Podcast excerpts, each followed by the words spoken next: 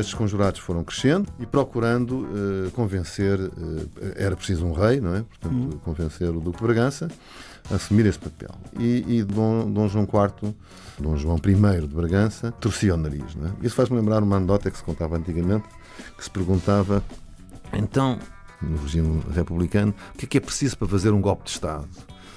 E, e, responde: Bom, é preciso um general e uma pistola. E a pessoa diz: Mas eu, general percebo, mas a pistola é para quê? É para obrigar o general. E, portanto, Dom João IV não foi propriamente obrigado, mas houve uma pressão contínua. Ora, vivam, sejam bem-vindos ao Serviço Público Bloco Notas. Estamos com José Ribeiro Castro, é advogado de profissão, foi presidente do CDS, partido que ajudou a fundar, deputado em várias legislaturas, foi eurodeputado é atualmente presidente da Sociedade Histórica da Independência de Portugal, que fez agora, em maio, dia 24 deste ano de 2021, fez agora 160 anos. E é precisamente, Sr. Doutor, muito obrigada por ter aceitado este desafio da Antena 1 eh, de ajudar quem está nos últimos anos do secundário, mas também quem se interessa por saber mais. É da restauração que vamos falar, deste 1 de dezembro de 1640 é a data em que Portugal recuperou a sua independência depois de 60 anos de domínio espanhol. Conseguimos só estar 60 anos sobre o domínio espanhol, mas já foi muito, não é? Sim, foi muito, ainda que fosse, eh, fosse um domínio especial, não é? Hum. Portanto, essa interrupção, da, digamos, do rei português, ou do rei apenas português, é disso que se tratava. Uh, Filipe I de Portugal, uh, Filipe II de Espanha, falava, aliás, bem português hum. e, e, tinha legitimidade para ser sucessor.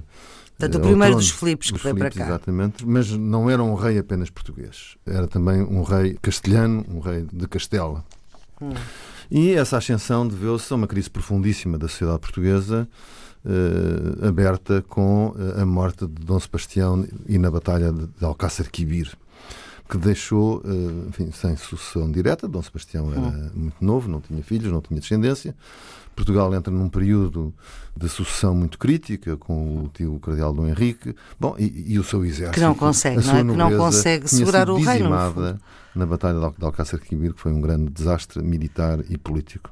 E, portanto, Portugal estava numa grande fragilidade e. Uh, o, o, rei de Espanha, Filipe II, candidatou-se e, portanto, e, uh, instalou-se no trono. Uh, o primeiro, o primeiro, segundo os historiadores, uh, o primeiro reinado dos Filipes é relativamente pacífico. Eles mantêm a língua, não é? Mantêm, Sim, a, mantêm língua. a língua.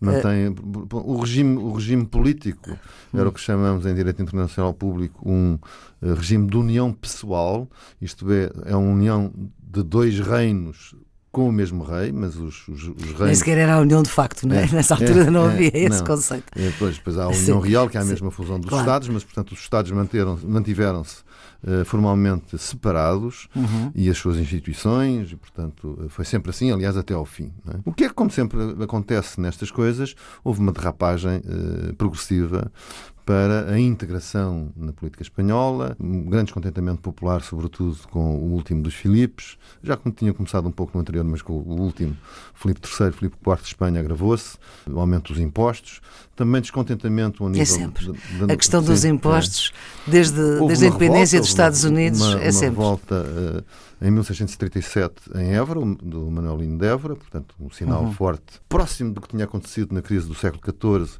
com o Dom João I, aclamado, o mestre da Visa, aclamado rei, e também uma quebra da dinastia para defender a independência.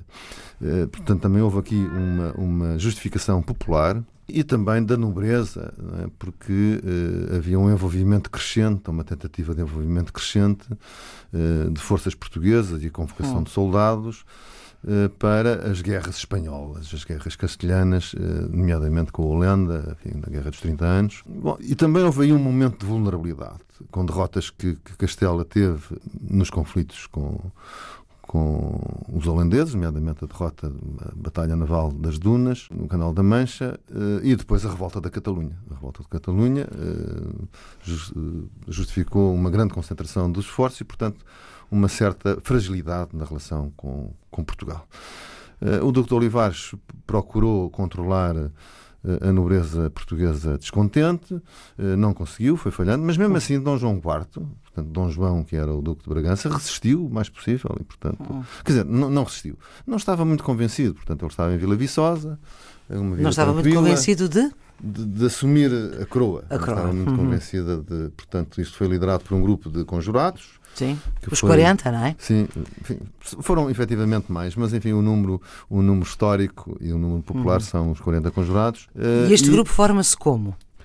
digamos, é um desenvolvimento da nobreza que hum. nunca tinha sido totalmente favorável uh, ao domínio dos Filipes e que foi crescendo ao longo destas Pois porque esta revolta, ou seja, o, tem... o, retomar do poder para Portugal, não é? Do retomar da coroa, foi uma revolta dos nobres. Sim, Portanto, uma volta foram... da nobreza. o que volta, não é costume. Uma volta da, da, da fidalguia. Bom, enfim, é preciso compreender o, o contexto da época. Enfim, eh, também na crise de 1385, também, enfim, é uma fratura Sim. da nobreza. Enfim, eh, no Nova Espreira, no Nova Espreira, que foi o nosso contestável e, e santo, o seu irmão morreu na Batalha de Aljubarrota, enfim, a seguir com os ferimentos. Né? Portanto, estava do lado de lá, estava uhum. do lado espanhol. E, portanto, essas divisões, estas divisões... Então voltemos aos 40 conjurados.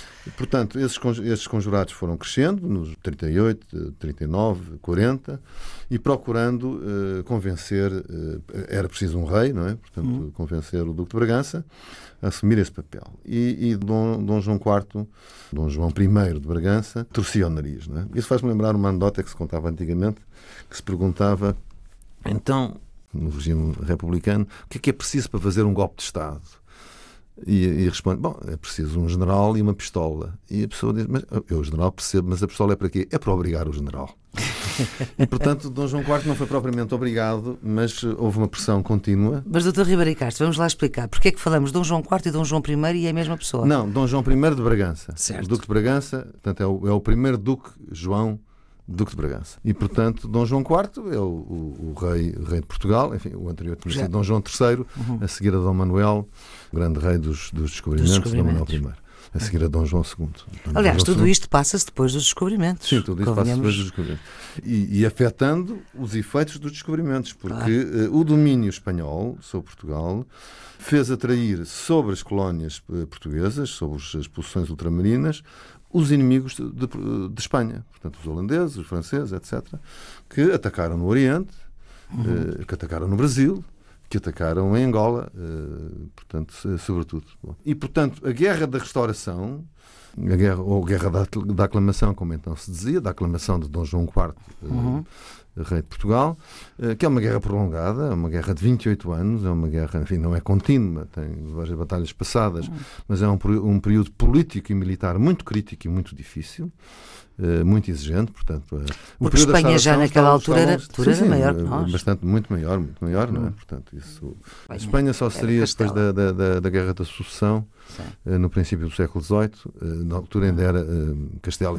Castelo e os reinos, não é? Sim, resultante da união dos reis católicos, portanto, uhum. do, rei de Castelo e do rei de Aragão, que é a última grande união de Espanha com os reis católicos. E depois é assim que se mantém, até que na Guerra da Sucessão no princípio do século XVIII, de que resultou eh, um incidente que depois teria efeitos mais tarde, mas é nessa Guerra da Sucessão que é destruída a ponte que ligava eh, enfim, o Guadiana nas cercanias de Olivença e portanto e, e, a destruição dessa hum. ponte hum.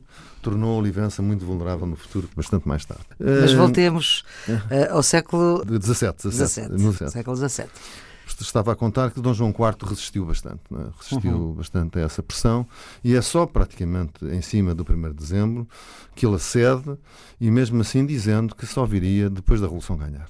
E, e ele de facto seria aclamado no Terreiro do Passo uhum. uns dias depois do 1 de dezembro.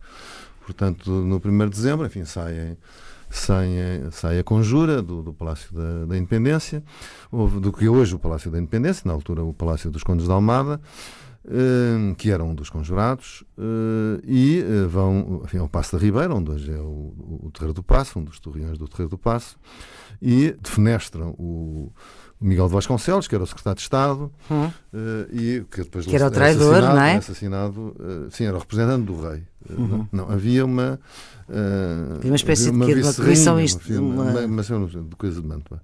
E, a Duquesa de Mantua, uh, sim, sim que era a vice-rainha. A vice-rainha cá. E que, pronto, foi, foi, ficou presa no seu gabinete. Uh, o que rezam as histórias, acho que não foi maltratada, mas ficou, enfim, foi. foi, foi e o seu gabinete era onde? Era também lá no Passo da Ribeira. Era também portanto, estou ali no Terreiro do Passo, no, hoje, no do Passo, era tudo na Praça do Comércio. E o, eh, portanto, Miguel Vasconcelos eh, é, de, de, é morto eh, no Palácio. É defenestrado. E, e depois é tirado pela janela, pela janela como sinal de triunfo. E, e, portanto, em poucas horas a Revolução termina. A Revolução é uma Revolução. Sim. Uh, triunfa em Lisboa. Triunfa em Lisboa e são mandados emissários para todo o país para procurar uh, adesões. A adesão no, no, território continental português é praticamente total, não, não, tenho, não, não me recordo de alguma eh, de alguma resistência, assim como também no território ultramarino, isso leva mais dias, não, não uhum. havia telemóveis, as comunicações eram mais lentas. Exatamente, estamos no século XVII. Apenas, apenas Celta e Tanger uh, mantiveram-se do lado espanhol. filipino, do lado, do lado espanhol. E, aí perdemos Ceuta, não é? Pois, Ceuta ainda hoje tem como ainda hoje é espanhola. as armas portuguesas. Exatamente. E tem as armas portuguesas. As Mas Ceuta ainda hoje é espanhola. Sim, exatamente, ainda hoje é espanhola. Mas as, as armas de Ceuta são portuguesas. E que é, digamos, a, a, a, primeira aquisição da expansão ultramarina portuguesa. Portanto, 1415. É, antes, antes portanto, do, dos, dos descobrimentos. Portanto, Ceuta ficou do lado de lá por fidelidade à coroa. É, é, uma questão difícil do ponto de vista jurídico, porque, para todos os efeitos, eh, eh, Filipe I não é, tinha sido consagrado rei de Portugal nas cortes, é? portanto, tinha sido reconhecido. Nas cortes portuguesas. Nas cortes portuguesas.